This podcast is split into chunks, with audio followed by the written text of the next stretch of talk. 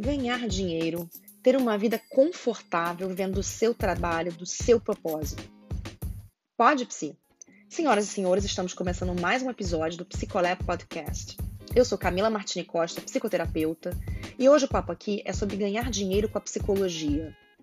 Já vou fazer uma pergunta para você. Você acha que psicólogo não pode cobrar um valor justo pelo seu trabalho? Que é feio viver do consultório? Conta pra gente. Conta lá na hashtag TeamPsicolab no nosso Instagram, que é o arroba psico.lab.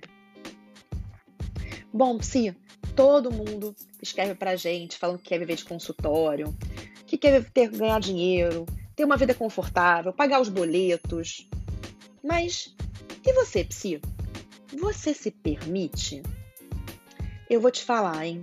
Quantas vezes eu vi os próprios psicólogos criticarem os colegas pelo fato do outro cobrar um valor mais alto, é, sem nem questionar o porquê dele fazer isso.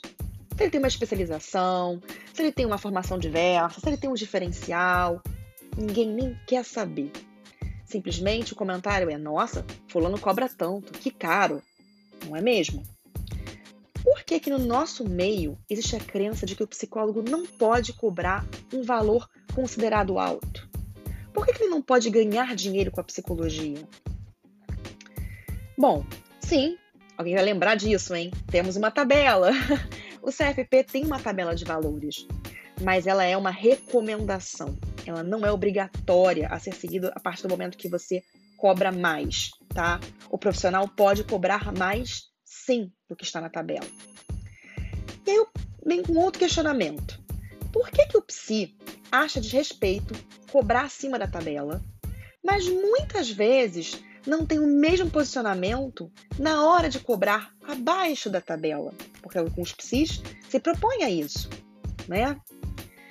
Talvez é, porque a maioria né, dos profissionais aí talvez ainda tenha um certo mindset, um ranço de mindset ainda, de que parece que é uma espécie de volta de pobreza da psicologia, né? É, você se forma é, já comprometido em ganhar pouco, né? É, as pessoas já começam a trabalhar é, pensando em não cobrar o valor justo. É claro que nós entendemos que uma pessoa recém-formada ela cobra menos, mas dentro daquele, daquela faixa de valor né, de uma pessoa recém-formada, tem gente que está cobrando menos ainda. Ou ainda, quantas vezes vemos aqui psicólogos oferecerem descontos e valor social sem nem antes certificar, sem nem saber se o paciente pode ou não pagar o valor inteiro da sessão. Então, assim, não viraria uma profecia autorrealizadora? Psi, Hoje vamos falar sem tabus, tá? Porque é para isso que esse podcast está aqui, né? Bom, eu vou tirar você da sua posição e vou te puxar para você ver uma nova perspectiva, tá? Vamos bem, bem longe, tá certo? Então vamos. Psi, você acha que o fato de trabalharmos com saúde, tá? Saúde mental, não se pode cobrar um valor justo? É feio ser remunerado pela saúde alheia? para ajudar com o sofrimento alheio? Bom, se a gente for por essa lógica, é, o médico então é muito pior, né? Porque ele ganha para salvar a vida dos outros, para ajudar alguém que está com uma dor física, né? Eu não vou nem entrar no mérito do que, que é pior, tá? É dor física, dor emocional, tanto faz. Mas ele trata pessoas que muitas vezes precisam de tratamento para não morrer. E são bem remunerados por isso não é mesmo? Para pensar, Psi, o dono do hospital particular? Também. O dono da plano de saúde? Também. Se você vai num médico é, que não aceita o seu plano, se você não paga o seu plano, muitas vezes é, eles cortam a sua consulta, não é? Muito pior, hein? Aí você estende para o dono do restaurante que não abre as portas da comida de graça para todo mundo, né? É, o dono do supermercado também não faz o mesmo. Se as pessoas não podem pagar, elas não levam, tá? E aí pensamos também na companhia de água, que cobra para levar água para sua casa. Olha isso, Psi. Não é? Pois é, a realidade é essa. O mundo do dinheiro é, gira, né? É, é o nosso sistema, né?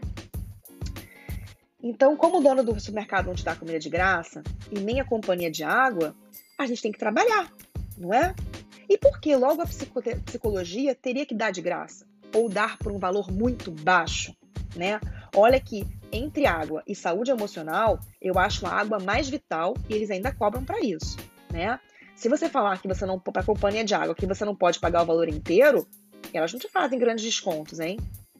Pois é. Então, por que o psicólogo já parte do pressuposto que ele tem que sempre abaixar o valor da sessão dele? Não é?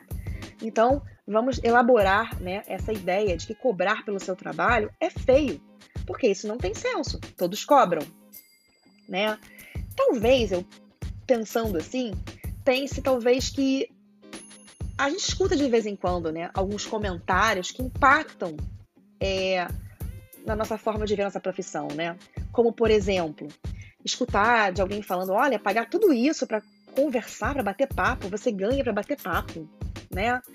Ah, mas você não tem gasto, né? Você precisa só de um sofá e de água. É... ou até quando você atende online, você não precisa de nada, né? Você não precisa nem do, do sofá, nem de nada, né? É... só da sua banda larga. É... ou quando você escuta do próprio paciente falar que não quer pagar a sessão, né? Que ele desmarcou em cima da hora, porque você não fez, a... porque ele não fez a sessão, né? Você não fez nada, e muitos psicólogos aceitam isso, não cobram o paciente. Será que isso tem a ver com o fato do nosso trabalho não ser visível e palpável, sabe? O nosso trabalho não tem um objeto físico, né? Nós não prescrevemos medicamentos, não tem um procedimento claro, visível, palpável, né? Os resultados muitas vezes são graduais, né? E sim, é, às vezes a gente tira a nossa responsabilidade pela melhora do paciente, a gente não vê o impacto que a gente causa, né? Será que é isso? Mas, psi, o nosso procedimento é justamente o processo psicoterápico. Entenda isso, aceite isso. Você paga para conversar sim. Mas, sabe a piada do parafuso? Que você chama o cara para vir na sua casa consertar um, um eletrodoméstico, ele cobra caro, e aí ele fala: Mas poxa, você cobrou tudo isso para vir aqui, cinco minutos apertar um parafuso? E ele te responde o seguinte: Não, eu não cobrei cinco minutos para apertar um parafuso. É, eu estou ganhando porque eu sei qual parafuso que eu tenho que apertar. Mais ou menos a mesma coisa com a gente, Psi. Não é apenas um bate-papo, tá certo? Talvez eu até ache que eu tenho certa facilidade em aceitar isso e ver isso, pois sim, eu trabalho de forma bem estruturada, eu acredito que adotar processos, ter uma sequência, um passo a passo de trabalho, né? De acordo, claro, que a minha abordagem ela, ela, ela propicia isso, né? É, faz com que exista uma diferenciação muito clara, né? É, de um bate-papo com a minha sessão. Então eu acho que isso impacta, tá? Melhora a minha percepção do meu próprio trabalho, tá? Essa é uma perspectiva minha, de acordo com a minha abordagem. Talvez seja isso que talvez colabore, tá?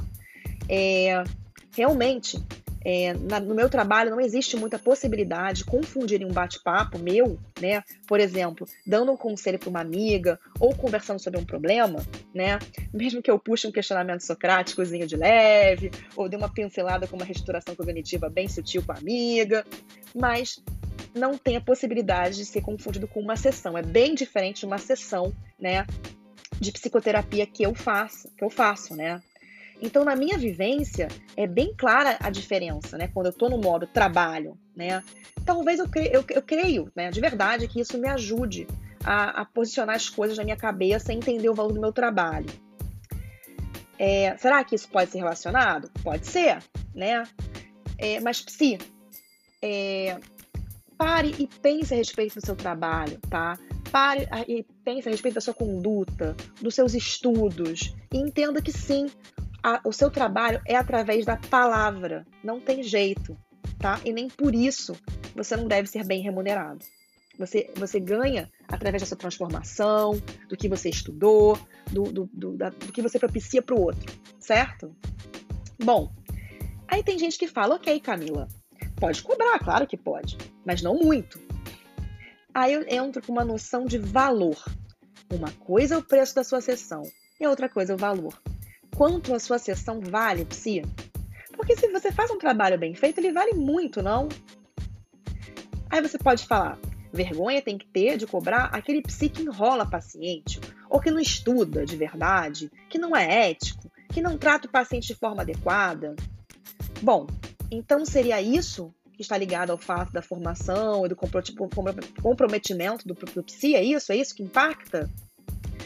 Sim e não, tá? Porque assim, de um lado, realmente, né? É, a sua formação, o seu comprometimento é, vão fazer com que o paciente tenha resultados, né? Vai melhorar a, a qualidade do seu trabalho. E sim, vai criar um boca a boca, né? Que também vai influenciar no valor da sua sessão. Mas também temos que nos lembrar que tem profissionais que não têm nem formação nenhuma, tá? E que estão fazendo exercício até ilegal da profissão estão cobrando pelo seu, entre aspas, trabalho com mais maestria que você, Psi, que ficou cinco anos na faculdade, no mínimo, né? Hashtag deixa quieto. Bom, talvez, pode ser, que o psicólogo esteja focado em conquistar habilidades técnicas, tá? Mas esquecendo que só habilidade técnica não é o bastante por si só para se viver do consultório. O psicólogo, cada vez mais, precisa ter múltiplas competências, tá? É, e isso não é inato. Isso se aprende, psi, fica tranquila.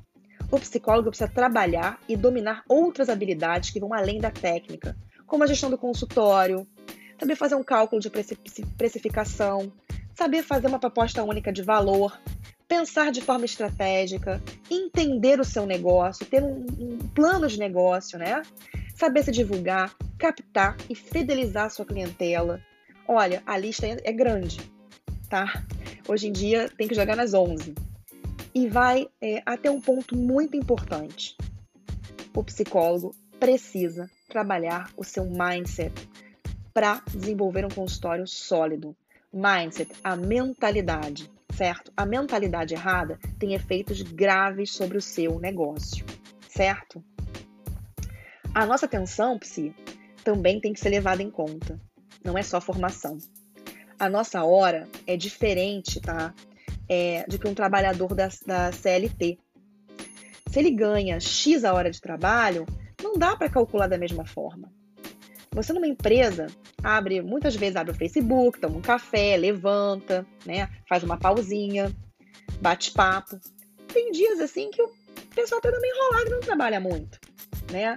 Na maioria dos trabalhos, entre aspas, clássicos, que você trabalha para uma, uma, uma, empresa, né, existe uma lacuna entre o tempo bruto de trabalho, que são as oito horas que o funcionário está presente, né, é, trabalhando lá, é, quer dizer, presente, vamos dizer, não trabalhando, mas presente, e o tempo líquido, que é o tempo que o funcionário realmente foi produtivo, que ele realmente está trabalhando. Como psi, a coisa diferente. Eu estou ali 100% com o meu paciente, focada, a minha atenção é plena. O tempo bruto é igual ao tempo líquido de trabalho. Sem contar nas horas que o paciente não está na minha presença e eu estou estudando o caso dele, buscando alguma estratégia específica ou preenchendo os documentos obrigatórios pelo CFP, como por exemplo o prontuário. Tudo isso conta. Então, psi, o preço do atendimento, o valor que você vai cobrar, vai variar em função de uma série de coisas.